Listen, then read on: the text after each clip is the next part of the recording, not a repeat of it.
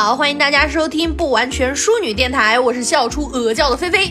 我是可爱又迷人的正面角色 Raven，我是性感流氓在线摇头的南哥，我是扎又扎心的大青，我是柴荣。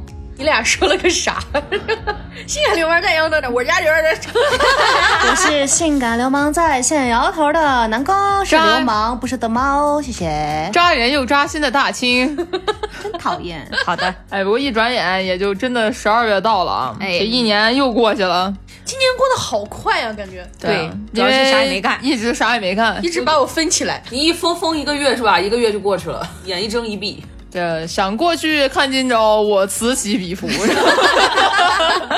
我我们今年也确实做了许许多多的主题，哎哎，我们到年底了，也真的是那个黔驴那个技穷了。是的，我已经把选题库都翻烂了。对，这期呢，我们就偷偷懒啊，来轻松的闲聊一期。哎，我们是轻松了，这广告也不能落下，欢迎大家加入我们不完全淑女聚集地。加群的方式非常简单，就搜索我们的不完全淑女公众号，然后。回复加群就可以了，而且我们现在有一群、二群以及女士小群。哎，如果你喜欢分享一些你的生活的小片段呢，或者是听了我们的节目有一些想法，都可以来群里跟我们聊天。那女孩子们呢，也可以私戳我们的管理员，然后来加入我们的女士小群。累呀累呀！重要的是，欢迎大家多多打赏。年底了，说到这个多多打赏，我跟你们讲，我们刚刚收到了一份。巨大的打赏啊！太巨大了，就是打赏了我们最大的那个数额五十，然后给我们五个每人五十。虽然这个数字加起来有点那啥，这不是就是我们吗？真的是何必呢？谢谢这个大哥给我们打赏的二百五十块钱。我们星期四有吃的了，感谢感谢感谢这个不愿意透露姓名的大哥。他说啊，他的留言是：这个节目对我的意义真的很大，我很喜欢你们吵吵闹闹、嘻嘻。笑笑的氛围，如果可以的话，就不要提我的打赏了。但我还是要谢大哥，大哥你好，谢谢打赏是应该的，只不过我们可以不谈及你的名字。这位不愿透露姓名的慷慨的、温柔的、善良的神，你是我唯一的哥。会不会碰见心软的神吗？碰见了。哎，当然，我们也承接各种的口播业务来听一下刚才那段，是不是他？这段非非常业余，对吧？这要专业的写一段，我们可以快吃呢。及时即日喜如风，丰年丰月如风筝。行了行了，正操寿寿山收水。没给钱这段，这要这是另外的价格啊。包括，但是不限于是表白、唱歌表白、写歌表白、制作歌表白，当然这是另外的价格。嗯，生日祝福以及各种节日的祝福，以及你想要什么祝福都行，喊话也可以，喊麦也可以。什么画画表白、写文表白 也可以找我，我让你是另外的价钱。我让你弟韩王给你摇个花手。对，只要你想，我可以让你的那个名字和你的那个信息出现在大屏幕上，没有问题。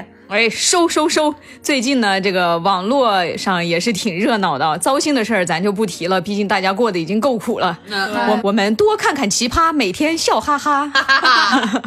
哎，不过最近的这个奇葩热搜啊，也是一个接一个的，我们就由近及远的聊吧。先来说说昨天晚上最重要的事儿吧。哦，就是亚洲之光是吗？什么亚洲之光？东亚的两位朋友携手啊，进了世界杯是吗？哎。哎，在网上看见有一个大哥啊，他就是在卡塔尔看世界杯嘛，呃，然后呢，就是机票订了又退，退了又订，是吗？就是路上都一一群，就是老外特别激动，Congratulations Japanese，I'm China，China from China，哦，说着说着 China，那个大哥的视频我看过，他因为他很喜欢阿根廷嘛，他是阿根廷的球迷，然后他买了就是那场的门票，嗯，但是他坐的那个那三排。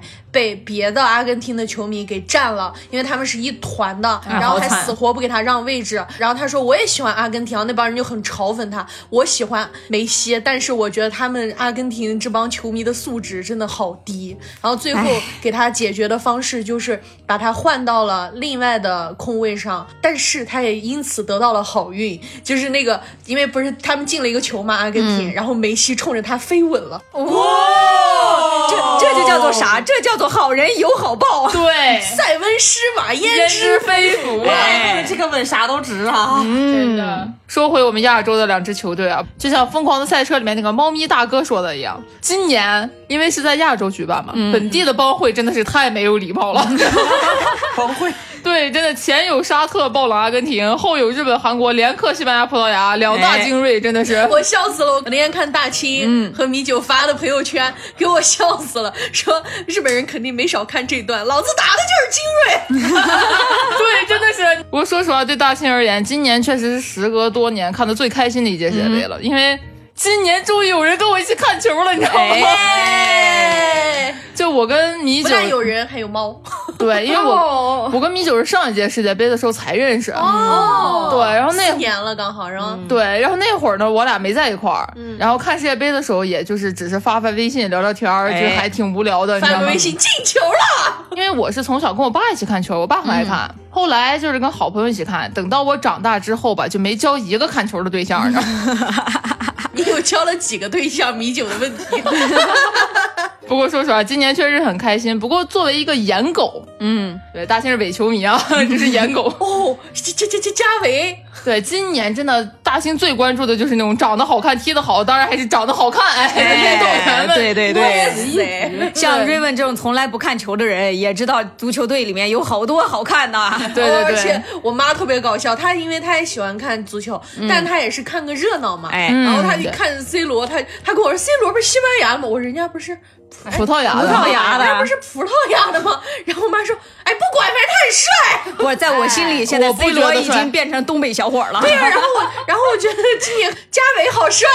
主要大勋一直以来都不太喜欢 C 罗，所以说他在我这儿就进不来。瑞文前两天看了网上的一个一个配音的，给 C 罗那个采访配的东北话，我现在觉得 C 罗长得都像我们东北小伙，特别好吃，我爱吃，而且。他那个口型都对上了，对，一模一样，最离谱的，贼好吃。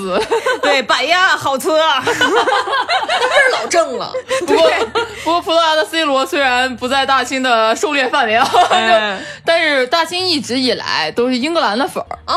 因为我很小的时候就特别喜欢欧文啊，对对，但太帅了，又可爱。对，然后不过今年英格兰的男模队也确实是没让我失望。从黑色的帅哥，对吧？贝林厄姆啊，对，然后再到福登、卢克肖，还有没怎么上过场的戴尔，还有好基友二人组毛特和莱斯，他俩好可太出名了。对，不过莱斯确实是大兴最喜欢的脸，哎哎，确实。然后西班牙当然也不用说了，是吧？笨蛋帅哥莫拉塔。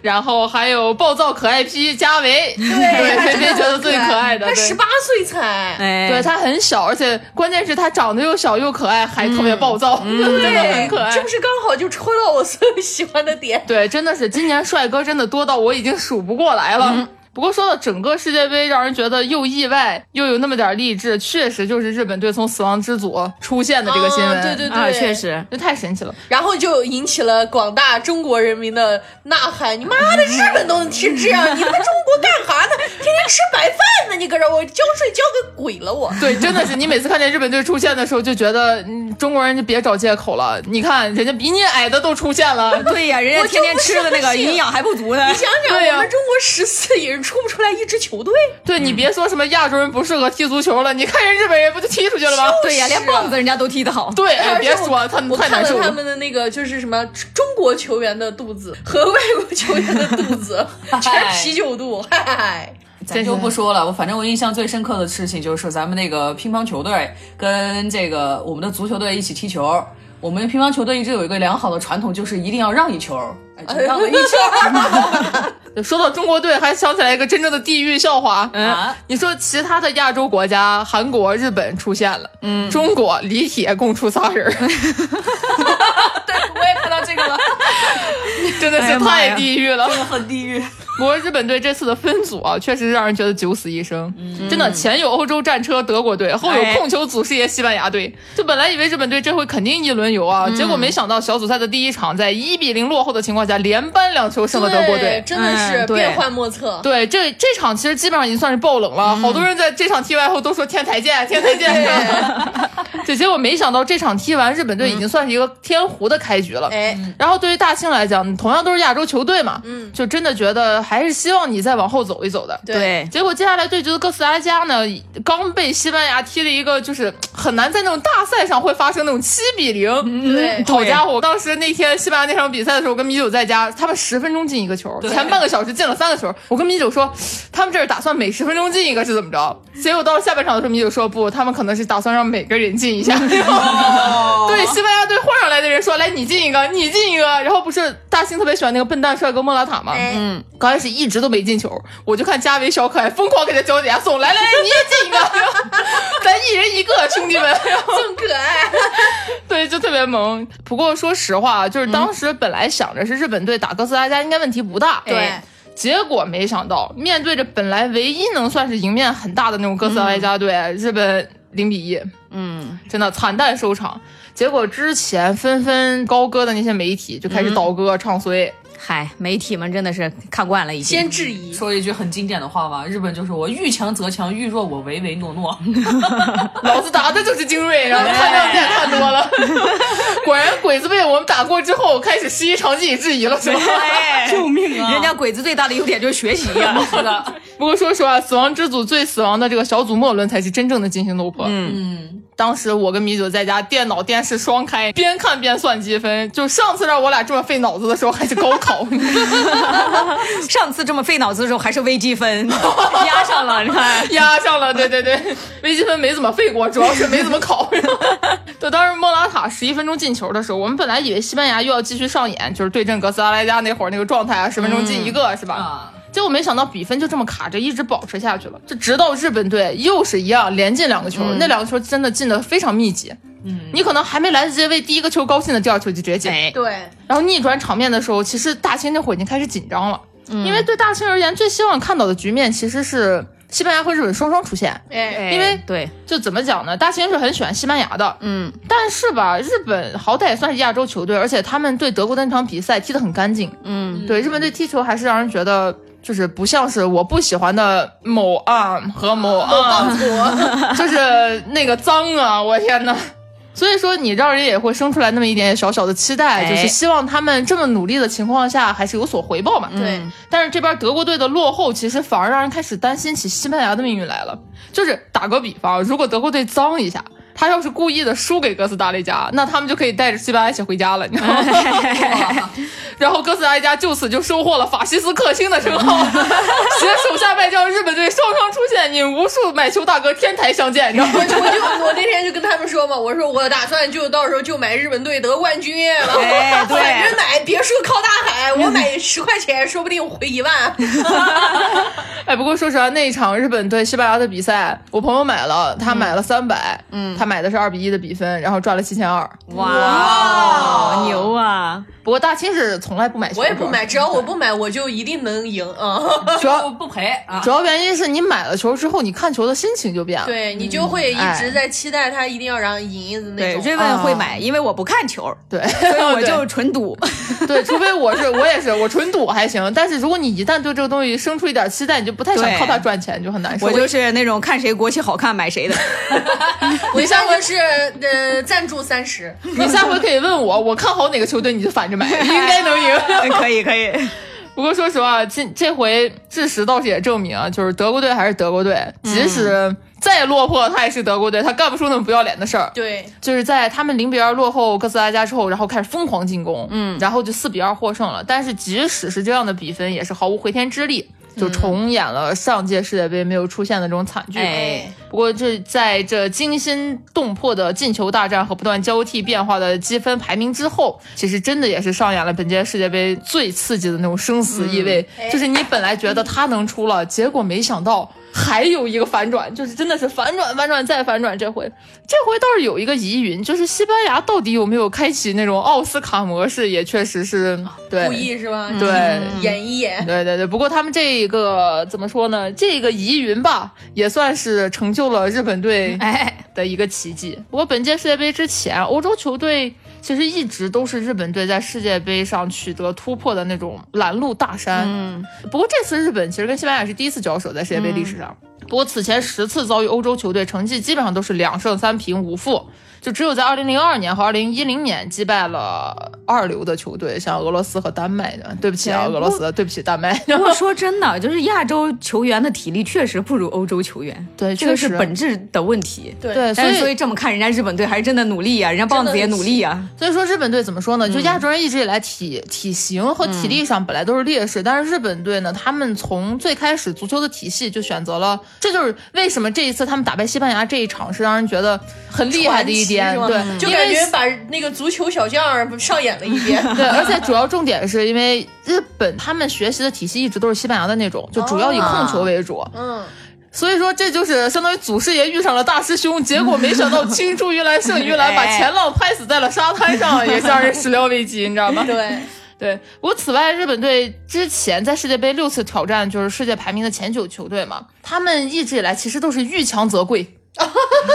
对，真的是六战全负。一九一九九八年的时候，零比一打的是阿根廷，嗯，一比四的时候打的是巴西。然后一零年的时候零比一打的是荷兰，在一四年的时候一比四负于哥伦比亚，一八年零比一负于波兰，二比三负于比利时。所以说这回这个森保一就也是他们的这个教练嘛，嗯，他们这回的日本队确实是终结了这一系列的尴尬，就整个小组赛首轮败将德国队，其实排名也很靠前了嘛，大家都知道德国队还是挺强的。对，虽然他们连续耻辱出局，但是还是仍然在那个欧洲豪强的那个队伍里面。但是这回小组赛末轮战胜世界排名第七的西班牙，确实是让日本队相当于第四次进了世界杯十六强。也就是说，这回森保一他说的日本队进八强，真的其实也不遥远。对对。就让人觉得，我觉得我就买日本大冠军。我跟你说，那那那那应该还是那倒有点悬。我跟你说，就是要这样选，你才能赚得多。你要是买日本队冠军的话，米酒可能会跟你拼命，一比十万。因为今年是梅西最后一届世界杯了。哦哦，对。那那我还是支持一下朋友吧，我买梅西十块。好，没问题。不过说实话，昨天那场球，就韩国不是也赢了吗？昨天不是韩国赢了葡萄牙吗？哎，其实最让人大庆难受的是乌拉圭的那一场比赛。哇，对你看着苏亚在底下哭的时候，你就觉得哎呀，太心酸了。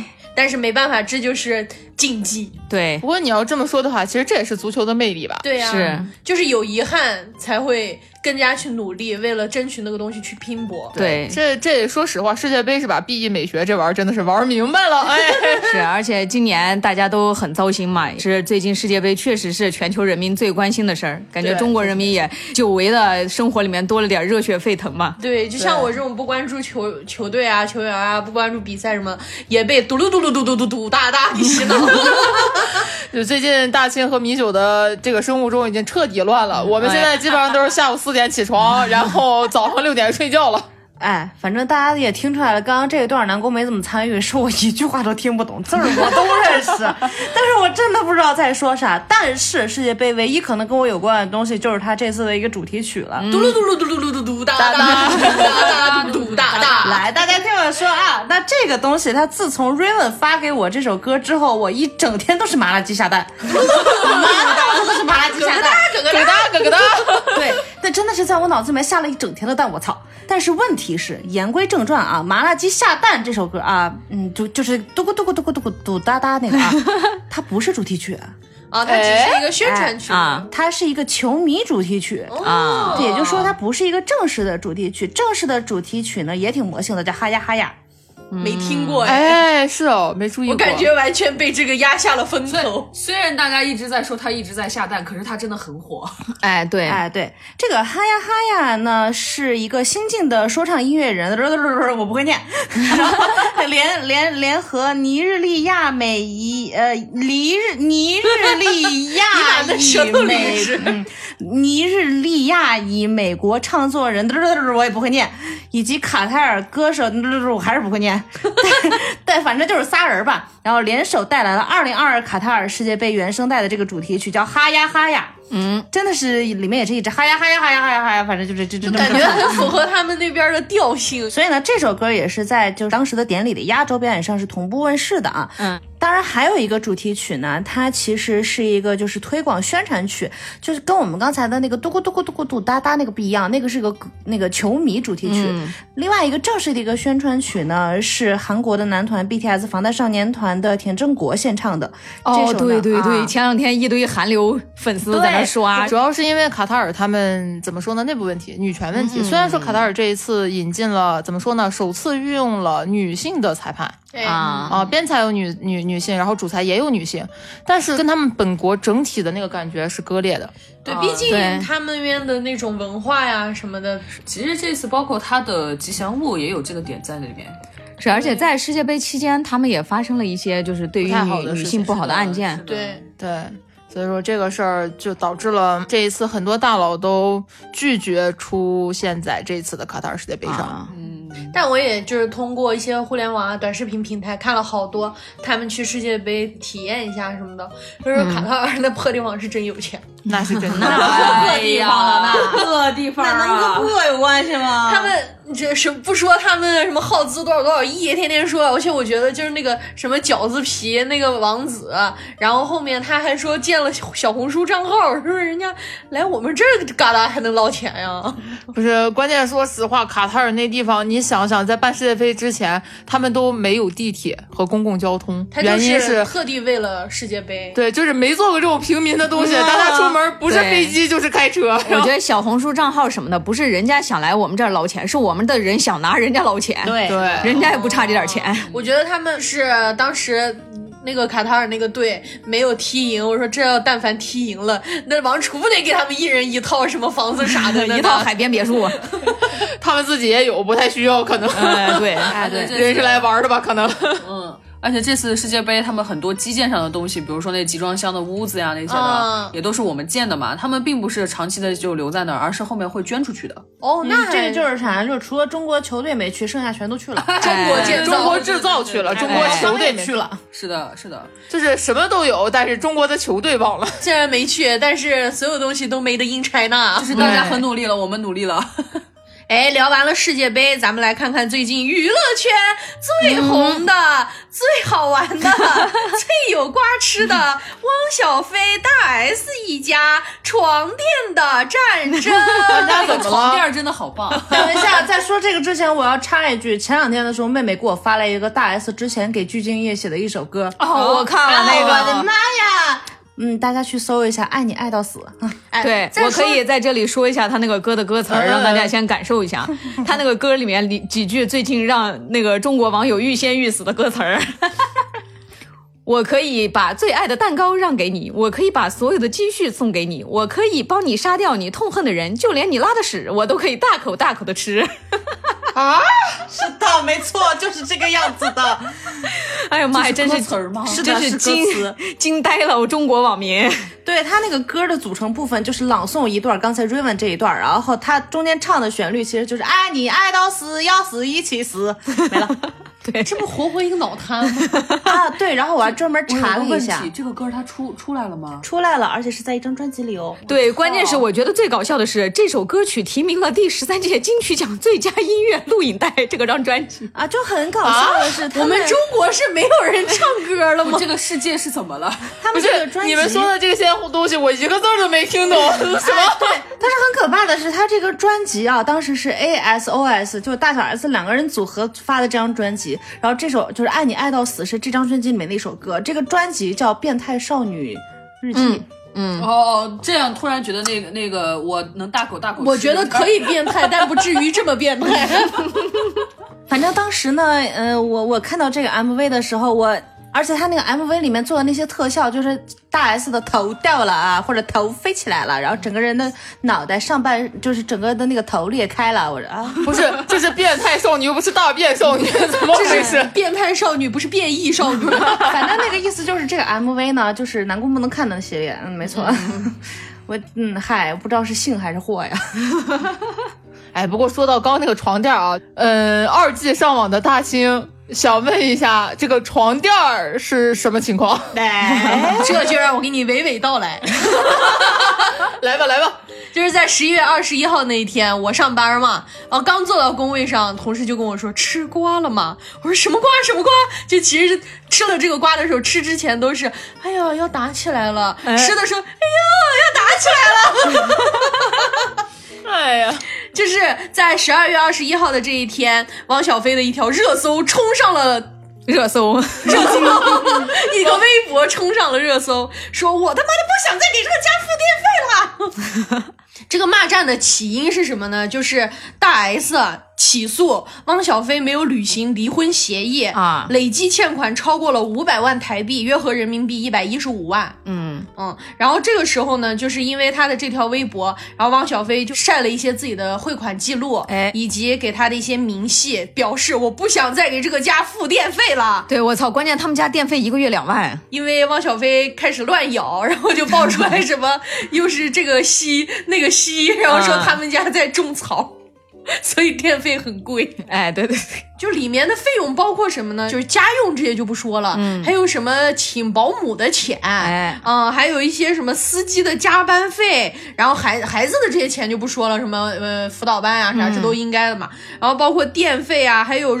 这种租金、备用金，各种就是明细累计起来，一共有这么多的钱。嗯，跟他们公司报账似的，我操！嗯，对，但是就是不建议大家去心疼他们，毕竟人家的电费都那么贵，啊对 不用我们去心疼。而且其实挺搞笑的，就是啊，大 S 跟汪小菲他们俩离了之后，当时那个家具其实都在大 S 家里面，然后大 S 又领了一个新的男人，就是鞠婧祎回家。哎对，然后那个床垫是有 A P P 提醒的，它可以提醒你昨天晚上睡得怎么样，然后昨天晚上的生活怎么样。也就是说，汪小菲每天都能收到一条微信叫“主人你好，昨天晚上您和您的老婆在床上滚了多久？” 问题是他根本没有参与。哎，虽然已经离婚了，但是想想收到这个通知也是很尴尬的。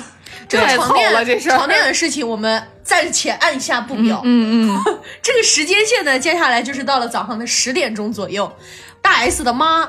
就爆出来说他被张兰骂了半个多小时，张兰就是汪小菲的妈，就是他说在那个微信里面就一打开全是语音，一条都一分多钟，然后就 一直在骂他们，哎呀，光讲脏话就算了啦，就他讲这些东西啊，我心脏都要跳出来哎。哎呀，我操！然后这学的可太好了，我的妈呀！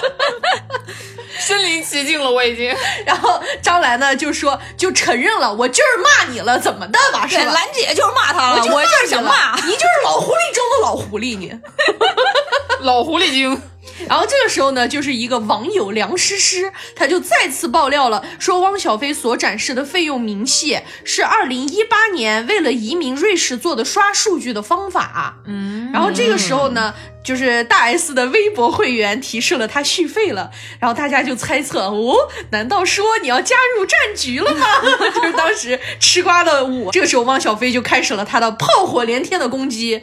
首先，他开麦堵了自己的前丈母娘，怼了自己的前丈母娘，说我不是蓝正龙，我也不是周渝民 这条好经典。对，人家两个在家中锅从天降，斯诺斯是什么东西？就是喝酒哭加直播。今天给我惹急了，再逼逼，尤其是小 S，你再逼逼一个，我就检举你。我当时我就在想，你你跟人家那个谁大 S 事，你把人家全家扯上干嘛？不是，我觉得小 S 也就算了，你扯蓝正龙和周渝民干嘛？周渝民怎么了？这他这条微博还有更搞笑的，因为他不是说别逼逼嘛，然后台媒看不懂，然后台媒说他骂人怎么还这么可爱用叠词儿呢？这个逼逼，这个逼逼到底是什么意思？南北文化差异出现了。对，然后台媒那边全在说这个逼逼到底是什么意思啊？就是逼逼呀，是逼逼啦。而且就是这个时候就要 Q 一下我们无辜的瑞文，嗯，因为汪小菲发了一条微博说：“我巨蟹座这次真的被惹急了。”对，太无辜了，巨蟹座就是这么骂人的。然后大家就纷纷那天就刚好有一条热搜，就是星座这个东西真的好准，因为当时就是爆出来各家他们不是会，比如说这一周的你的一个整体的星座运势，然后包括陶白白，大家都会发一些运势嘛，就是说你你会与网上的一些什么呃钱财有过争议啥的，大家就哇擦，然后还有那种什么上升星座，你特别想要表现自己？这是不是有点准了？这玩意儿，然后大家就我操，这个东西还是很准的。对我当时看见他发这个微博，我心里面第一个想到就是瑞文，瑞文说关他妈我们巨蟹座什么事儿？这事儿忽然上升到了玄学范畴，这。然后后来呢，他就多次发文，就发了好多的微博，然后一直就是说，呃，在那边骂，就是什么大 S 小 S 你们别逼逼啊，什么就那种啊，就是骂人。汪小菲好像一直看不上小 S，就他们俩好的时候，就他们上综艺都毫不避讳。然后大 S 也说，说我老公好怪，老跟我说你妹要害你，你妹要害你。对，因为就是后面我听王小飞他妈，然后也说，就是说小 S 什么东西你心里不清楚嘛，就跟着后面舔咋了的，就那种。对他们都。觉得是小 S 一直有点在害他姐那种，就是从这点看出来，他们可能当年也是真心相爱的，反正就就也是为了老婆着想。嗯，反正他对小 S 的敌意一直挺大的。后来呢，他就又发了一些文呃微博嘛，然后就喊话说：“我明天就回台北，我要把孩子带回来。”然后就咱们大陆的网民纷纷表示同意，说主线任务带回孩子，支线任务把床垫也拿回来。主难道不是主线任务拿床垫吗？这个我印象很深，因为第二天的时候还看了个热搜，说汪小菲今天没有飞台湾。对，不过后来他不是去了嘛？然后关键是他说了这个床垫，就是网上大家都开始床垫大战，以后大 S 把他的床垫送到了台台北的汪小菲家的酒店啊，对，就他们当时啊，对，因为还叫了新闻记者。其实他正儿八经的，就是说这个床垫的事，是因为他说了一句。你个窝囊废，换个床垫行吗？所以大家才会说床垫是什么鬼？啊，对，然后开始深扒这些每天都收到了 A P P 的推送，实在是太难心了。这个 我我代入一下王小飞的心情啊，要是我我也有点难受。你他妈把床垫给我换了行不行？是人家还住着我的大房子，睡着我的床垫，然后每天晚上还知道你滚了多久。这我不想知道，你们知道吗？当时汪小菲的微博底下评论有多精彩？说网友就说这一次属于我的，我要通通拿回来。王小。没咋都没学，王小辉就我必须拿回来，他还给人家回复，他还给人家回复，然后还有一个别惹巨蟹座，他说别惹我崩溃了，然后还有就是小飞呀，孩子在他们那里要友好的相处，巨先生可以代替你缺的位，可以教孩子们音乐、舞蹈、韩语，别这样，聪明点，徐妈妈是你们孩子的姥姥，小 S 是你们孩子的姨妈，王小飞回了一句滚。笑，我当时吃瓜吃的特别开心。关键这个床垫的事儿还有更搞笑的，就是大 S 不是雇了几个工人嘛，把那个床垫就一路滚着送到那个酒店，然后滚过去对，然后床垫的品牌下场了，嗯，床垫的品牌发微博说我们的床垫没有这么轻，我们都是专人专送，然后又要有十几个人才能抬得动，你们四个人抬着就假了。对，更好玩的是，我觉得汪小菲的妈真的是我最佩服的事业心女人。哦，对，兰姐呀，兰姐太牛逼了，一边骂人一边直货直播带货卖酸辣粉儿，然后还说就是买一包酸辣粉听一听汪小菲的复仇计划，这波营销属实给他搞明白了，还是牛逼啊！反正就是当时他妈的这个直播间也是他的，怎么等一下你是在骂人还是在说甜蜜的这个直播间？就是有很多网友因为为了去吃瓜嘛，啊，他妈就一边爆料一边卖粉儿，一边卖酸辣粉，旁边三千五百单没有了，就那种特别搞笑。后面呢，就说他删除了很多的发文，最后只剩下了一条喊话，就王小飞他说检举小 S 常年服用斯诺斯，斯诺斯呢是一种安眠药，就是吃多了还是会上瘾嘛，这个东西，然后并且呢不通过医生的处方处方。通过第三方拿身份证取药，而且说什么小 S 的老公在会所找姑娘，小 S 每天服用二十颗安眠药，这是这个汪小菲他妈爆料的啊。嗯，然后后来呢，S 的妈妈就哭了起来，一天二十颗安眠药，人都死了啦，根本就无稽之谈啊！亏我对小飞那么好，他却这么抹黑我们哈。你学真太像了，哎呀不行了。然后呢，身临其境了，我靠，这个。时候，我们的女主角大 S 出来发布了声明。她的这个声明呢，总的来说就是体面，嗯，大家都说真的很体面，就很会说话。说什么孩子们都非常期待明天看到爸爸，因为不是说要来台湾嘛。然后说我依然会按照之前的承诺，保证此生不出恶言，媒体发声非我所愿。希望为了孩子就此停止纷争，并且祝愿麻六记生意兴隆啊！大 S 反正一直在网上对把他自己这个形象维护的挺好，他是很会说话啦，他的经纪人可不怎么会说话。经纪人在底下各种骂，你知道吗？就是你活活该没干啥事儿，你知道吗？就那种 看热闹不嫌事大的经纪人。这个时候呢，汪小菲就再次发文爆料小 S 老公出轨，然后就开始喊话大 S 说：“你妹夫在上海养了好几个女的，我在台北都见过，个个都是你的小姨子。”对，随后汪小菲删除了这个内容，然后就说：“好了。”你可会说了，要不是你告我，我都把你忘了。然后，然后就就有一种那种赌气文学的感觉在里面。好嘞，你要是真爱我爸妈，那你回北京啊，逢年过节你回来呀，也犯不上我爸妈没人管，在北京待待你都能死是吗？就是那种大 S 的经纪人，这会就跳出来了。当初在没有饮酒且双方律师的见证下签的这份离婚协议书，无论是条件或者金额，都是在清醒的情况下亲自签名的啊。如果呢，婚内外遇一般亲自干出来这种，就是你铁骨铮铮干出来事实啊。就是说说汪小菲婚内有出轨嘛？啊，不过他出轨也是实锤啊，之前老爆好几次。而且我觉得最神秘的是，他为什么每次爆出来的图，感觉那个摄影师都在他家呢？就是很近的那种视角。不会是？不会，就就很奇妙。小 S。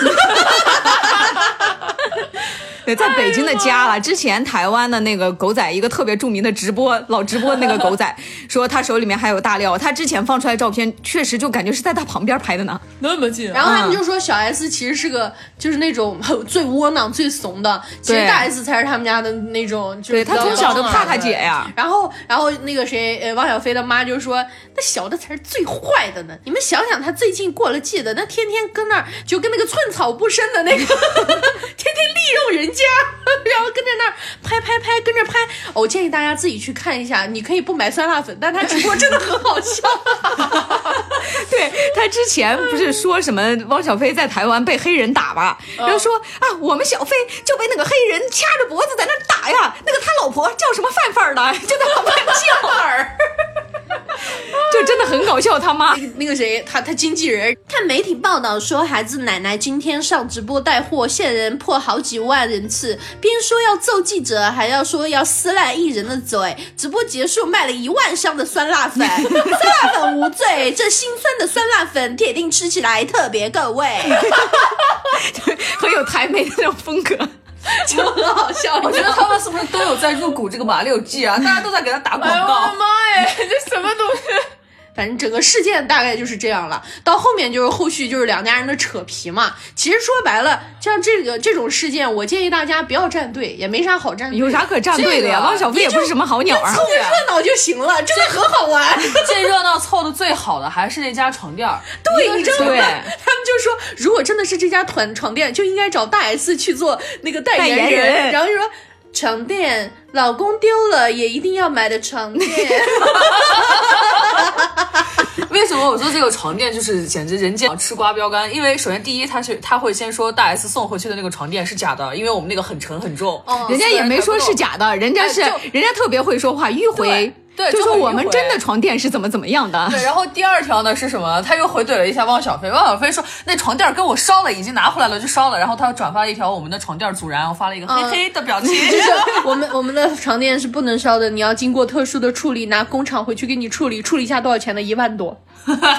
然后汪小菲就直播烧床垫儿 是的，而且烧掉了吗？当时就说为啥这个床垫这么贵？好像说它是瑞士的某个品牌。对，然后呢，它是根据你人体，就是你自己睡下去的那个弧度，然后每年只有四位还是五位的工作就是工程师给你一针一线缝出来，对，纯纯手工。是的，那个床垫儿赢麻了。怪不得是丢了老公都要留下的床垫。对，人家这个床垫也不是很需要代言，毕竟一年才才那么几个，是吧？人家也就卖一年不开工，开工吃一年。对，主要人家那个床垫不缺买家。对我订单爆了又能怎么样？无所谓。对，所以人家才敢下场吃瓜呀。对呀，要是普通的那种，还要靠大众的那那种品牌，还不敢下来。对啊。最后，我就真的很想说，张兰女士，你真的很牛逼，她就是我以后学习的榜样。我觉得她无论是心态还是手段，已经快七十的人了，每天在直播间里面在那带货。她以前在加拿大。打工六份工，白手起家，结果好不容易奋斗出来一片天，全都赌输了，公司破产了。但是呢，他对工人的工资没有拖欠一分，而且以前的顾客的那些就是办的会员卡全都给人家退掉。哦，那确实挺好。而且他没有一蹶不振，这个年纪还在不断的寻找新的创业项目。然后原来做那个实业餐饮嘛，现在成了卖酸辣粉的了，直播。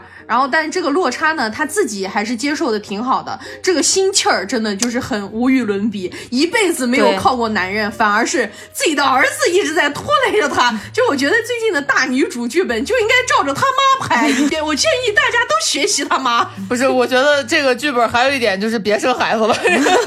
对，败家子儿，败家子儿，不争气的儿子。前两天网上也有大家说，说是张兰女士那么大年纪了，还天天在那努力挣钱，就全让儿子付了电费了，真的是气死了。听说一直什么汪小菲要是道个歉，他妈就开始骂他半个小时，你道什么歉啊？道歉。那我们说完这个不想交电费了，这么大了还啃老的豪门阔少汪小菲啊。哎，追问前两天还看了另外一段霸道总裁霸道追爱的故事。哎，就十一月的时候呢，杨幂的前老公刘恺威和李晓峰官宣了恋情。我以为跟李易峰呢，吓死我了！真的，网友好多也不小心看着李易峰了。这就跟当时他说是鞠婧祎的时候，我以为是鞠婧祎。啊，不是鞠婧祎吗？男的养大 S 的老公，对对对不起对不起对不起，他们俩这个官宣也挺有意思的，就是一开始的时候十月份有狗仔拍到照片拍的不太清楚，但只是怀疑，就看上去像刘恺威跟某个女的。然后十一月十二日的时候呢，狗仔又拍到刘恺威跟某女子同游径山寺，随后呢扒出这个女方的身份是李晓峰。当时呢有媒体就致电李晓峰的工作人员嘛，就问这个事儿是不是真的，然后工作人员表示是谣言，子虚乌有。然后奇怪的是呢，当事当事人李晓峰转转发了媒体的微博，说问的是哪位工作人员呢？就感觉他自己很想爆料的那种感觉。然后后来呢，十月十八日就又有狗仔拍到两人牵手做核酸，举止非常亲密，算是实锤了嘛。后来刘恺威大方承认恋情。其实到此为止呢，感觉这个事儿就只是普通艺人恋情的娱乐新闻，也没有什么意思。但是这个事儿最好笑的是他的前传 啊！他们两个人官宣后，网友考古李晓峰的视频，发现他从今年六月份开始拍视频，跟网友分享自居霸道总裁邻居的甜蜜日常。啊！从被追求到被表白，再到交往，各种甜蜜的细节。然后网友们呢，也从刘恺威的小号扒出来，他是从今年六月十九号开始点赞李晓峰，就很明显，李晓峰视频中的这个霸道的邻居就是刘恺威。我的天！李晓峰在一个视频中说，他的隔壁住着一位霸道总裁，房子已经。装修了两年多了，突然有一天呢，给他发信息说这两天家里可能要装橱柜，不行就给你订个度假酒店躲两天吧。这都行啊！然后那个霸道总裁还给他写了纸条，还有买了杏子放在门口。纸条上说，家附近呢有几家五星级酒店，我都打过电话提前预约了，你想去哪个都可以。后来我们这个女主就说啊，没事儿，我也没那么娇气，无所谓。然后霸总回复说，不是你娇气，而是女孩子不能生气啊。然后我们的女主表示说，哎呀，太绅士了，都给我整不会了。她还问霸总说，你是不是偶像剧编剧呀？后来呢，她也陆续发那个视频，就分享她跟霸总之间的故事，还有什么霸总为了。在健身房偶遇他，现买健身服，现办健身卡，追随他的脚步。还有什么霸总穿着睡衣在冰雹天半夜出来找夜跑的他呀？说什么车砸坏了可以再买，而你就一个呀。牙酸。后来呢，她闺蜜说，既然你也觉得这个人不错，你就先旁敲侧击的问一下人家是不是单身啥的，然后你们俩还可以发展一下。后来她就说得出的结论是单身什么的。我觉得最搞笑的是呢，这些视频的语气感觉跟她完全不认识刘恺威一样，然后要演足。对，然而她入行十几年了，之前还跟我们大幂幂演过一个剧，我不信她不认识刘恺威。对呀。而刘恺威以前也挺红的呀，感觉都是一根葱，在那装什么大瓣蒜？对呀，还有更绝的，他前阵子有拍一个霸总在大雪中给他送糖炒栗子，温暖了他心的视频。关键是这个视频的背景音乐用的是《爱的供养》，把你们在这个我看到了。真的是太绝了，这是什么傻逼剧本？对，而且那个妹子其实之前她演过跟安吉拉宝贝儿演过一个剧，就安吉拉宝贝儿，就那个我的真朋友那个剧虽然挺傻逼的，但是她演的女二，她这个妹子留短头发确实挺好看的。然后当时我还觉得这个姑娘挺漂亮的，怎么的？感觉她演技也还不错。然后没想到她私下里面竟然是这种人，没想到私下里面演技这么烂。对，这演的我天，演的大家都背不住了。真的，我我我这会儿都沉默了，我 饱了。今天这瓜吃的人恶心。今天不用吃饭了，吃瓜给咱都吃饱了都。主要是给我吃顶着了这玩意儿，我明儿都不用吃饭了。主要是你那种低速上网的人，没有吃这么多瓜，一下给你吃了这么多，开始有点齁了，是吧？冲击有点大。对，而且这个李晓峰呢，之前还发的视频，他说话就是挺怪的。他不是短头发嘛，确实长得挺漂亮的。他之前发视频还老说，我这种气质的女生，不是应该有女生更喜欢我吗？为什么那么多男粉丝喜欢我呢？装什么逼呢？他叫什么？给我插出去！管气。对呀，绿绿绿绿茶。我最烦这种绿茶装汉子婊了，是吧？对，就是对对对，汉子婊。对他当时还发那个抖音的截图，就是他的粉丝量男性占百分之七十。给我插出去吧，这种人烦死了。然后大家就说啊，这种中年的玛丽苏故事真的是吃不下呀。对啊，太恶心了。哎呀，哎呀，赶紧赶紧，快快快换下一个话题，我受不了了。就千万别得少女病啊！五十岁的这种霸总也是要人命。我前面其实说霸总的时候，我还想能霸到什么程度？哇！我查了半天，我谢谢你了，才对得上号。他到底演过啥？哦，是他呀。对啊，就是演过《芳华》里面那个短头发的手风琴手啊。嗯，啥？对他以前的戏还挺还可以。他演里面哪个？就是短头发的那个拉手提琴的，呃，手风琴的，就跟高官结婚的那个。他以前的作品嘛，基本上都是短头发。哎，我们把这油先去一去啊，看看我们自己老百姓的一些小故事啊，也挺多。给家人们刮刮油。哎，对啊，那 Raven 在这里说一个一个我觉得特别搞笑的新闻：十一月二十九日，浙江义乌警方在侦办一起拉车门盗窃案件时，变装前往网吧调取监控。一名男子出于好奇上前围观，没想到警方侦办的正是自己的案件哦。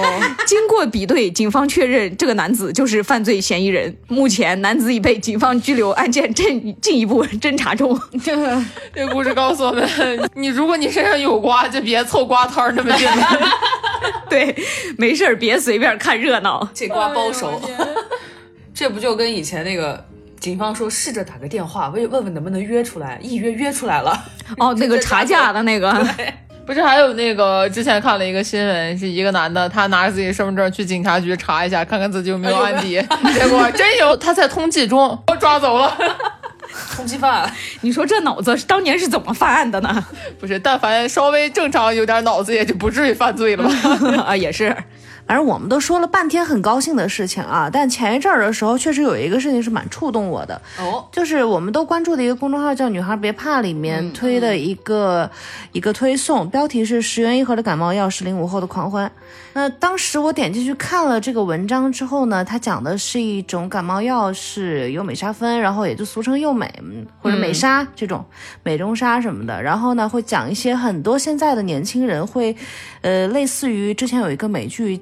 那个美剧叫《成瘾剂量》，当时呢，我在看这个美剧的时候就很关注关于这个事情，因为这个东西说到底，它非常的在你我他的身边这一个情况。对，因为当这个药剂的一个上瘾，它其实作为一个处方的止痛药去来给你开的，当你去食用它之后，到底会不会对自己产生一个药物的上瘾，以及这个东西到底是怎么样的管控的界限是非常模糊的。嗯，所以我当时就是查了一下相关于类似的东西，然后就发现药物上瘾这个东西对人的造成的可怕性是非常强的，对它对人造成的伤害是不可逆的。是到后面的时候，直到女孩别怕推了这篇推送之后，我就查了一下它的一些关键词，就是这十块钱的感冒药用美沙芬，然后它的剂量和它能上瘾的单位，其实它是一个在药店可以随时可以买到的一个感冒药，它就十几块钱。我也会在那个药店搜了一些是可以买得到的，是不需要处方。慌的。之后我就看他们的关键词，在微博上以及各个平台去搜索了一些东西，发现这一部分的年轻人的药物滥用的这个狂欢，可能要比我们这个推送里面看见的还要可怕。嗯，因为。在我去搜的时候，这篇推送已经推出来了。那我搜的时候，他搜出来的很多的关键词的帖子都删的所剩无几，可能就是因为年轻人有反馈嘛，他们看到了，就是有人在自己的微博里面评论，劝自己不要这样啊，不要堕落啊，什么这些东西，大家也会删。我就换了另外一种方式去看，查到了很多的资料，就是关于，比如说他们一次会吃二十粒左右，我的妈，这不会死吗？这个美沙，然后再配上可乐这样的一个情况，也就是说吃到头昏脑胀。包括其实，呃，我们难以想象的是，这些年轻人在现在的网络环境是如此的限制以及规范的情况下，有很多的词是屏蔽的很严肃的一个问题。他们对于这种心态化的语境和那个语言的叙述掌握非常的熟练，比我们熟练多了。是的，在搜的时候就发现欧美渣还有紫紫这些的东西是非常的常见的。直到我搜进去发现紫和紫这两个的时候，在微博上看会发现，就是还是勉强是几十条是可以看见血珠的血口。当我换了一个平台去看的时候，已经是深入骨髓了。哎，我觉得本来这个词条这个东西啊，你不让用这个，很简单的想出来一堆代替这个的。我觉得最难以难以想象的事情就是这些年轻人对于审核的这个把握的这个边缘，他们用的这些所有的代替的词。以及所有的死都说成似相似的似，然后不告诉大家，不建议大家搜这个东西。他们的熟练程度真的是远超过我们的想象。无论是怎么样的风都是没有必要的，因为他们之间互相交流是完全熟练的。我觉得最讨厌的一件事情是这样的：我们现在家长对于孩子的过度保护，其实反而是害了他们。对，因为他们完全不知道危险到底是什么。嗯，我们那一辈的时候，就假如说我们小的时候看到的所有的禁毒宣传片，哎，那真的是非常的赤裸，太可怕了。瑞文现在还记得，就我小学时候看那个学校组织那个禁毒展览，把我吓得我晚上真是睡不着。哎，对我一闭眼，那个惨状，就那种自杀呀，那些枯槁，形容枯槁那个惨状就在我的脑子眼前面晃。我那天晚上真的躺在床上我就睡不着，后来我就爬到我爸我妈的床睡他们中间，我真的那天给我吓死了。而且我记得当时好像还有一个宣传片，嗯，然后里面有一个人因为常年吸毒，拿着菜刀把自己爸妈砍死了。对，当时里面还有一个瑞文印象特别深，就是有一个女的，她在毒瘾犯了以后，她就先割自己嘛，最后就没有办法想自杀，她就把那个牙刷从鼻子里面捅进去，把自己捅死了。那个照片，然后当时为什么印象这么深呢？因为跟我同看的我的同班同学说，这个女的长得好像她妈 啊。然后不是这个事儿太搞笑了，所以我就一直记得，而且那个女的的画面现在了，都感觉十二十几年过去了，还在我的眼前晃动。主要他们也不打码，他就给你 放那儿。我们小时候看过这么多的这些禁毒宣传片，所以说导致我们对毒品的印象是这个东西它真的害人，真的害怕，它真的是洪水猛兽，所以我们对它一直以来会有畏惧。包括之前被咱们国家禁掉的有一个电影，就是大千很喜欢的，叫做《梦之安魂曲》。嗯。那个电影里，他的那个视角虽然说讲的是一个吸毒少年和他女朋友的事儿，嗯，但是你看完以后，你会觉得毒品真的碰不得，因为他们里面讲到了，就是他是注射型毒品嘛，嗯，然后那个胳膊到最后真的是打打过针眼那块溃烂，对，整个胳膊就已经最后被截肢嘛，对，这些东西其实你看过之后，并不会真正对他产生兴趣，因为你知道它是可怕的。瑞文想起来，前阵子我还看过一个，也就是以前九几年拍的一个电影，叫《少年犯》。哦，那个也是拍的很 很写实，就是你真的有些东西不能大家觉得哦，这个东西对小孩子不好，你就不要看了。这样的话，反而是觉得让他们不知道这个东西到底伤害在哪里，到底可怕在哪里。对，就譬如对于死亡，我们一直缺乏死亡教育，但是并不是说你把死字从字典中删除，我们中国人民就都能永生了。要真把从生死簿上画了，你要是真能做到这儿，那当然。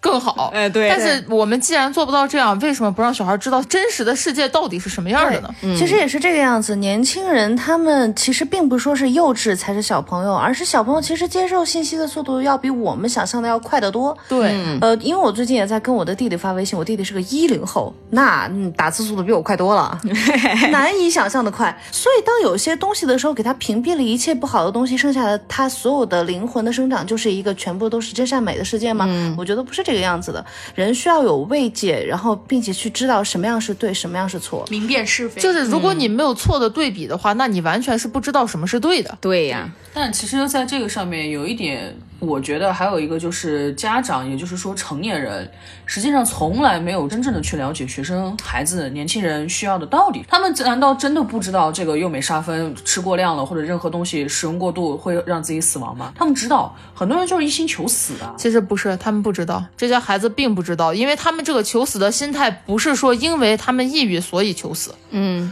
不光是大部分的小孩是这个样子的，不光是因为抑郁或者是其他，而是很多人他确实有一部分人就存在这种一心求死的状态。但是这个状态是是小部分的，这是小部分。我觉得是这样的，不管他是一心求死还是什么样的状态，每个人或多或少他都会有一些自己的心理上的一些坎坷的地方。对，那么尤其是青少年的话，是需要更强的一种引导性的，因为我们大家都知道，大家都经历过青春期，青春期的时候大家的情绪波动都非常的大，对，他都是一个很敏感的一个状态。对，那么包括我们现在成人了，我们也没有办法说我的健康状态是完全一个很理想的一个精神状态，不可能随时随地不想死。对，所以这个问题就是说，该怎么样去引导，是要告诉他们。会造成什么样的结果？是，就结果你要承担什么？为什么会有未成年跟成年人这个区分？就是因为未成年有很多事情，他的思想还没有成熟到一定的程度，他对很多事情都是模糊的。对，他就是跟成年人的想死他是不一样的，他是完全两个概念。未成年人的求死，他们是不知道什么是死，对他们根本不知道死亡这个词对于他们来讲会带来什么，会带来怎样的代价，他们从来没有想过，因为他们是未成年，他们的思想并不成熟，并没有一个完善的三观，对这个世界都没有足够的了解。不过这个我个人，因为我相信我。听我们的节目的人还有很多，也确实是未成年。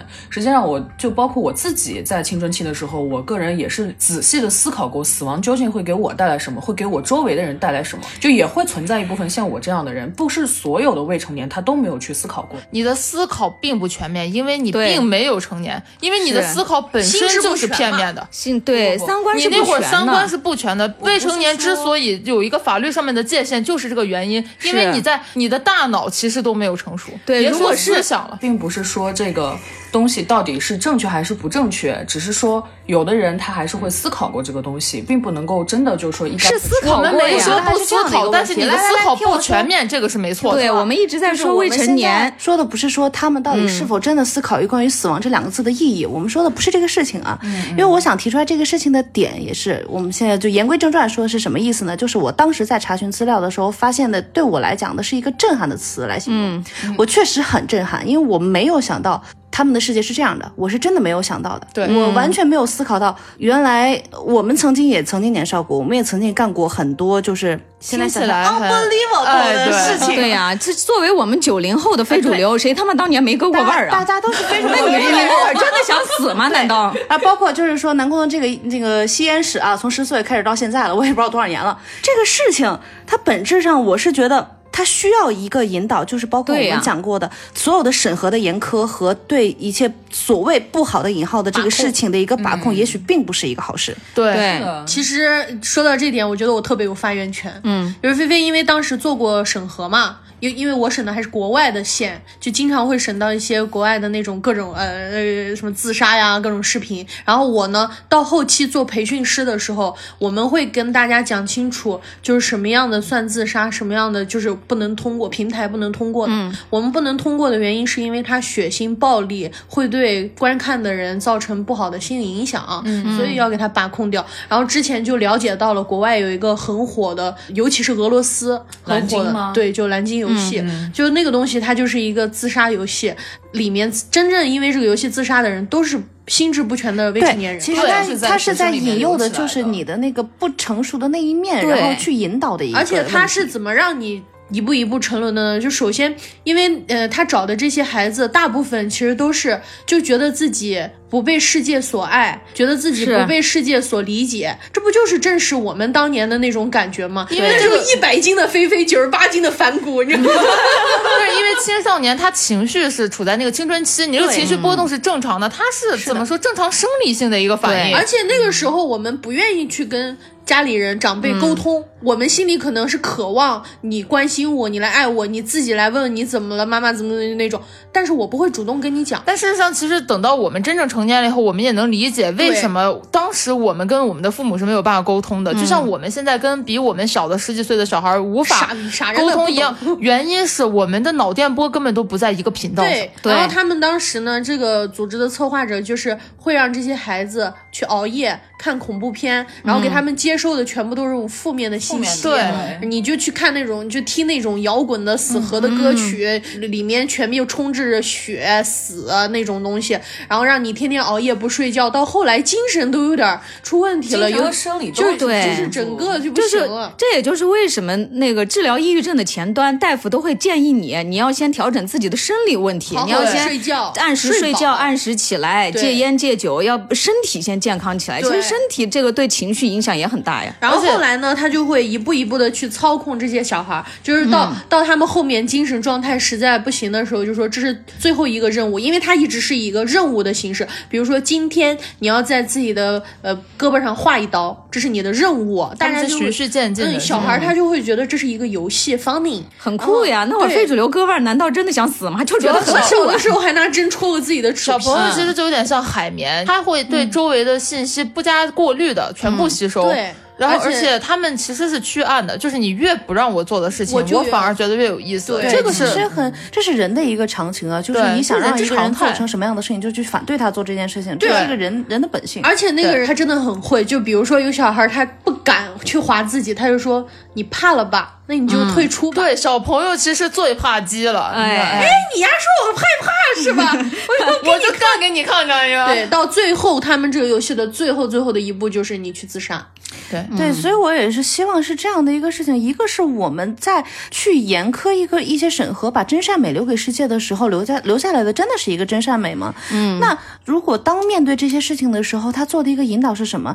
我觉得每一个困境的面临，他不是说来你去看一下阳光，它就可以治疗好的这个困境，阴影不是如此如此治疗的。那么当我去仔细去翻看这些资料的时候，也包括查到了一些关于现在的侧妹和侧弟这样的一个文化，就是厕所文学、厕所 bot 啊这些。包括前一阵儿的时候，有一位老师因为课堂就他的那个网课课堂，然后有人冲进这个课堂去爆破，然后引起这个老师的一个身亡的事情。我觉得每个人都是有一个自己负面情绪的一个发泄口，但是每个人都需要一个正确的引导，这是一个很常常态化的一个事情，而不是说不好意思，今天你这块是黑色的，我就给你捂起来，那我们就，看不到了。因为治水这个东西，它在于的是疏，而不是堵。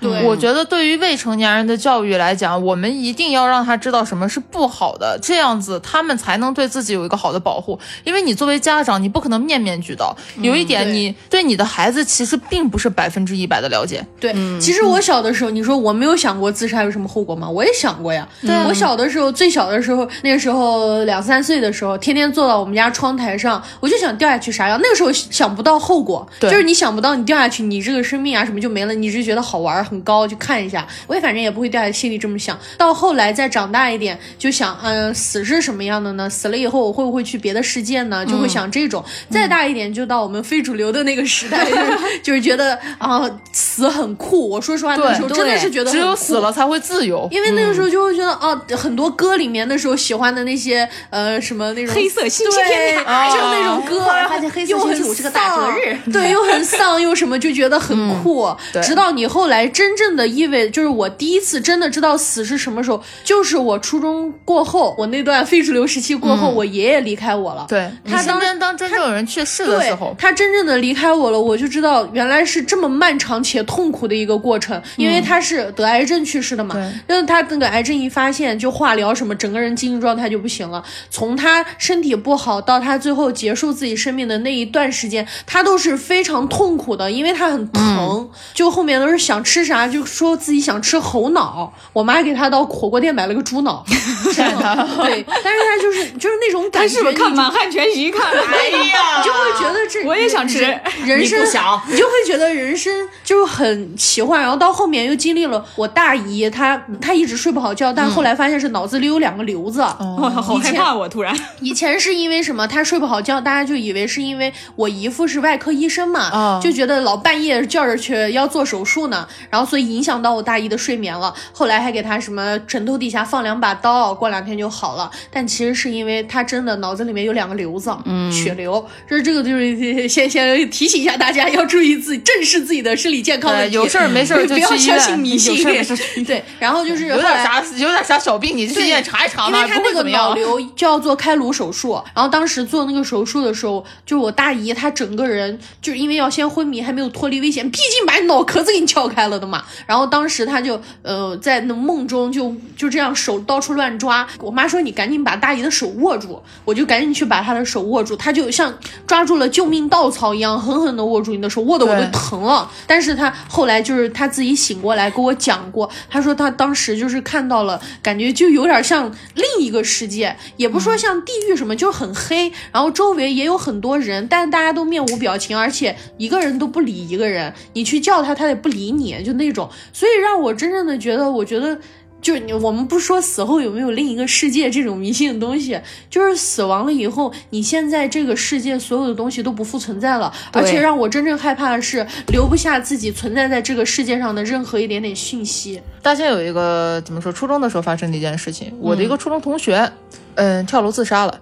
当时这个事儿是这样的，呃，他自杀的原因很小，嗯我们那会儿是期末考试，嗯他考的不是很好，刚考完试回家，他爸问他考的怎么样，他跟他爸说他考的非常好，嗯，然后他爸就给他买了好多东西嘛，就答应他的这些、哎买了，结果成绩一出来，其实他考的也不是很差，嗯，可能平时没有想象中那么好。对，只是没有那么好。他当时觉得，因为他爸平时工作很忙，然后一到这种时候就很关心他的成绩嘛，他害怕他爸骂他，然后又担心他爸失望，嗯然后就从我们学校跳了。就是他第一个也没有跟自己的父母沟通过，就是父母也没有主动的去领安慰过孩子，就说这次考好了没关系啊什么，然后一直把孩子就是有点望子成龙、望女成凤的那种感觉。但这个跟我当时看过的一个漫画特别像，就是叫《踮脚张望的时光》，是季帝和阿耿一起画的。然后当时呢，他这个故事是季帝先写的一个小说，后来他跟阿耿一起创作成漫画。我之所以喜欢这个漫画，是因为我觉得漫画主人公跟我的生生平经历特别相似，也是父母从小就离婚，然后自己的爸爸很不负责任，也不爱他，他跟着妈妈过。然后后来呢，他也是很喜欢画画，然后在画画的过程中，因为他上的也是那种画画的高中，我上的也是那种画画的高中，然后他也有那种暗恋的男生，我也有那种暗恋的男生，然后他就有点小害羞、小社恐，虽然我也没有很害羞、很社恐啦，但是我就觉得我们的经历特别的相似，而且我们都喜欢漫画什么的。然后当时就是讲到他的表姐叫蕊蕊，然后呃蕊蕊就是那种别人家长里面的别人家的孩子，你知道吗？就从小到大，他的姨妈因为你就是姨蕊蕊的妈妈，就一直说的是，哎呀，我家蕊蕊怎么怎么考试有一百分啊什么，就一直是这样说，一直说到他姐姐高考，然后就说，哎，蕊蕊肯定没问题，然后就是主人公是这样想的嘛，说表姐学习那么好，肯定没问题，然后包括他姐姐上的一直是市重点中学，然后当时还有电台去采访他，就是说我相信自己一定可以考好，结果后来成绩下来，蕊蕊没考上，然后当时就是。他妈就说：“哎呀，怎么考的这么差呀？就这种有点抱怨那种。然后后来他妈也就算了，我们再复读一年吧，明年再考。然后就给蕊蕊炖鱼汤去了。结果蕊蕊就从窗台上掉下去了，她就自杀了。大千想说的是什么？就像我刚刚的那个故事啊，嗯，就为什么我说未成年人他并不是真正的想死。我们当时跳楼的那个同学，他爸最后来学校收拾遗物的时候，他爸也没哭，就是我们那种西北汉子嘛，哎，铁汉就是柔情嘛，对，来了以后收拾他儿子的东西的时候，发现了一个本子，他儿子当时在学校足球队儿，嗯那一年他们班输给了另外的一个班，嗯，那个本子上面写的是我明年一定要赢。他爸当时看到这句话的时候，才真的崩溃了，因为没有下一次了。他真的没有下一次了。你说这个孩子当时跳下去，他是真的想死吗？是真的，他确实是蓄谋已久的。他想了很久，跟他的同学说：“说我真的觉得对不起我爸。”嗯，在那个过程中，他的同学也劝过他说：“哎，没事儿，你爸打你一顿就完了呗。”就哎，你说这个过程中，他难道没想吗？他想过死了会怎么样吗？他都想过，但问题是，他选择了，他还是选择了。这也是为什么我们说我们对未成年要过分关心。虽然说我们小的时候一直在说你要理解家长，因为说实话，家长不理解你也是正常的，因为家长也很忙，他有工作，有生活，他有很多要忙的事情。还要关心你，其实有的时候他关心不到点上也是有可能的。对，但是未成年人他想不到这么多，因为他未成年，他还很小，所以我们作为成年也体会不了，主要是对，因为你没有经历过社会，你不知道你的父母到底在经历什么可怕的事情。想想，我现在一天到晚上班，我回家都累的，我连游戏都不想打了，我还对，管我们还娃呢一个人都像累的对，但这个东西是你经历过，你才会懂的。你在未成年的时候，你并不懂这一切，所以这个真的需要家长去换位思考，想一想你小的时候你是怎么样子，你要更多的去关心你的孩子。嗯。实际上，常荣前面说的也就是这个意思，因为我们就像我们说的，有的人他确实是在年轻的时候思考过了，他选择了一条死路。那么我们就要去思考的是，更多的如何让学生、让年轻人从这种死局里面，他自己的思想死局里面走出来。除了我们要把黑暗不光是捂着，也要去讲给他们，就像我们曾经看到过的那些禁毒教育或者其他的教育一样。我们现在对于现在的年轻人，他们从网络上面接触的东西，我们也要有更多的理解和想法，然后去帮助他们走出离开一个包括像。信息这样的一些茧房和死路，是我我也是这样想的。而且，其实一公斤的棉花和一斤的铁，一句话的分量，在每一个人不同的心里面，他的承受能力也是不同的，并不是说。这个东西我们看来确实是小事一件，但是在有的人看来，他可能觉得天都要塌了。所以，我们也要去思考一些我们有的时候说出去的很多话。我们不要说啊，年轻人真的就是因为太年轻了，他不理解什么什么，所以他才会这样子。但年轻人会在他有限的认知里面，会觉得你依然说这种话，你看不起我，或者你不理解我，他们也会有再产生一种逆转心理。所以，我们有的时候就真的还是要用爱吧。我觉得是这个样子。我们不是上帝，我们也没有办法说是我们用一个特别客观和特别公平的角度去看待他们每个人到底经历了什么样的。事情到底经历过什么样的事情？对于他们来讲，事情的大或者小，以及对他们的影响，以及他们的承受程度，我们是没有办法去评判这个事情的。每个人是不一样的。对，我觉得是这个样子。以及对我来讲，当时的震撼完了之后，我的心情就是说，如果我身边自己身边的人，那这些年轻的人，包括我们的节目里面也会，也在那天有时候碰到了一些就是年纪比较小的朋友们。那么我希望的就是说，如果说真的是觉得自己有哪些地方是有些困惑的，其实大可可以去问。一下我们，在群里面我们也可以去给大家解惑，只要我们可以答得出来，我们可以帮得到的，你尽管可以张口。对，咱们电台的粉丝福利，你到时候你直接就是私聊瑞文。对，其实当时 肩上的担子忽然重了起来。私聊瑞文，然后瑞文发到我们的十亿工作群里面，大家给你剖析一下。对，我们就想想办法嘛，各司就是各司其职，然后各谋其策嘛。你我们这五个人呢，用五个不同的视角，先首先让柴荣从丧的角度给你讲一下你该怎么丧，然后让大清用佛理对理性的佛系思考，告诉你这个事情该。怎么解决？然后让我们的情感王南宫先生，南宫先生 啊，可以，这个是这个先生老师，因为我最近在看《亲亲日常》，他叫元英先生。然后呢，叫南宫用感性的方式给你分析一下，如果是我，我会怎么样？我跟你讲，我可能哭的比你还惨。然后呢，你再让瑞文用我们最成熟的独立女性给你思考一下这个事情是他大概怎么。最后再来听听菲菲这个乐天派，告诉你什么都不如好死不如赖。活着，对，我们活着还能吃，对。就是我们当然希望所有的全人类啊，都可以健康、幸福、平安的一个长大。长大是一个很艰难的过程，但是希望大家都可以顺遂，但很快乐。到我们这个岁数啊，至少这个事情是这样的：生活艰难，所以快乐。哎，是。包括我们之前在群里面也碰到了一个很年轻的一个小朋友，他假装说自己的年纪。我告诉你啊，南宫老师当了这么多年的老师，我是不可能不知道你多大的。开什么玩笑？真的是，成年人没有你们想象的那么好骗。哎，你那。都是我用过的招数，对，所以后来这位小朋友也是被我们嗯的，就是送出去好好学习了啊，还是一样的，就是我希望大家都可以健康平安的长大。如果听到我们的节目的一个观众呢，你是一个未成年的一个一位朋友的话，那我希望你可以考上自己呃理想的地方，也可以做到自己理想中的人，可以成为自己理想中的一个嗯最努力的一个结果，可以收获。那么等你达成到这个结果的时候，你可以拿你的录取通知书啊，或者说是你的一个。成绩单，或者说你可以达到的那些目的、一些证明，来跟我们去兑换一个你想要的礼物，我觉得这都是可以的。哎呀，突然觉得我未成年的时候怎么没有这种电台？对 呀，我们长大以后成为了小的时候最希望有的自己，这也更快乐。对啊，这个事情我要我要吐槽一下啊，就不要说刚刚瑞文说小时候为什么没有这样的电台，但是问题是我记得很清楚，二零二一年的时候跨年那一天，我非常激动的给瑞文打了一个视频，我说哎，看快跨年了。我这边啊，好好好，给我发了一下淘宝链接。我说啊，行，都收到了。哎，今年我也给你发。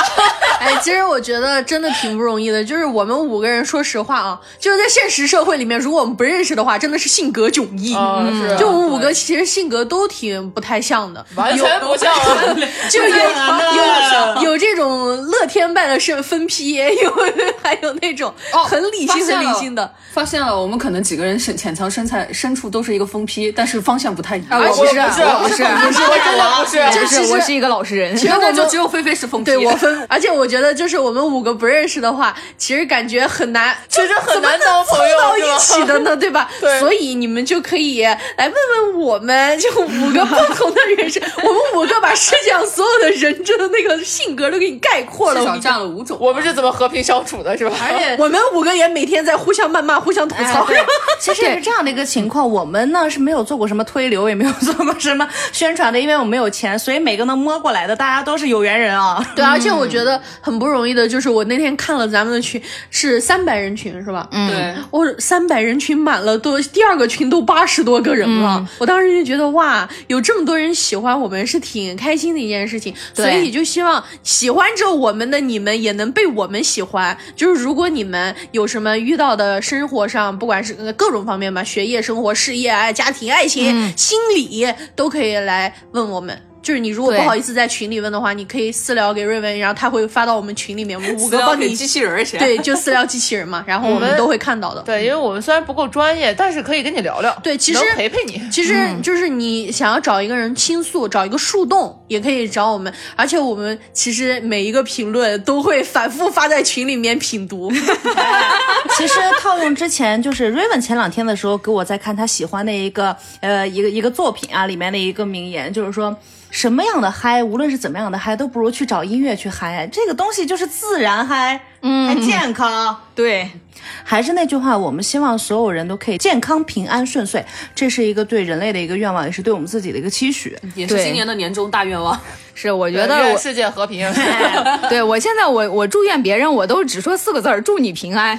对，真的，对，祝你平安。对，我觉得，我觉得这这，人跟我说的最多的一句话。我觉得这个这四个字其实包含了很多。只要你平安了，你的人生就会顺遂，你想做的一切的事情，你也可以做。他总有机会，人生还长，总有机会。就是人只要活着，嗯，你想干啥都行。对，就像之前大清说的嘛，一次倒霉也没有什么关系，把这个事儿放到一边，后面还有的是事儿你。瞅瞅张兰啊，七十岁还在那卖酸辣粉呢，俏对江南又倒闭了，你瞅瞅。最后的最后，给大家安利部我最近在看的甜剧《亲亲日常》，真的挺好看。她就是那种大女主嘛，然后它里面磕的基本上也都是百合 CP，、然后她把天下分为了九个地方，然后里面有一个叫丹川的，说的就是四川丹川人喜食辛辣，以女为尊，然后说什么我们那边有一种麻将叫血战到底，我当时哎，这个东西我真的玩过，我的天呐！希望大家对自己的人生也这种态度，我们要血战到底。但是还是要劝大家一下，没事儿干少跟四川人玩血战到底。我一次输了两千啊，一把啊！你还有那么多能输呢？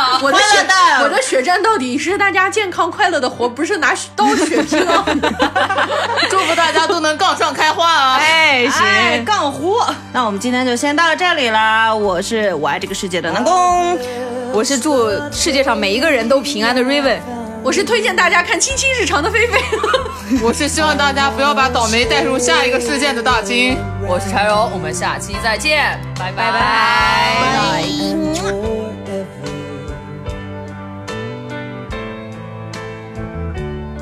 Let it be me.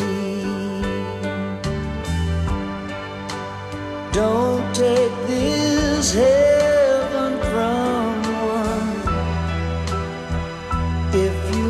must cling to someone now and forever,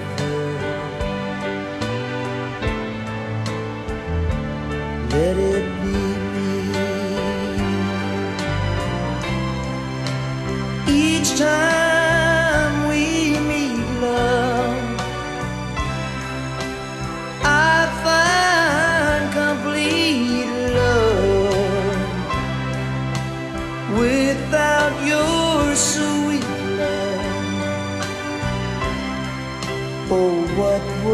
life be? So never leave me lonely. Say that you love me only, and that you always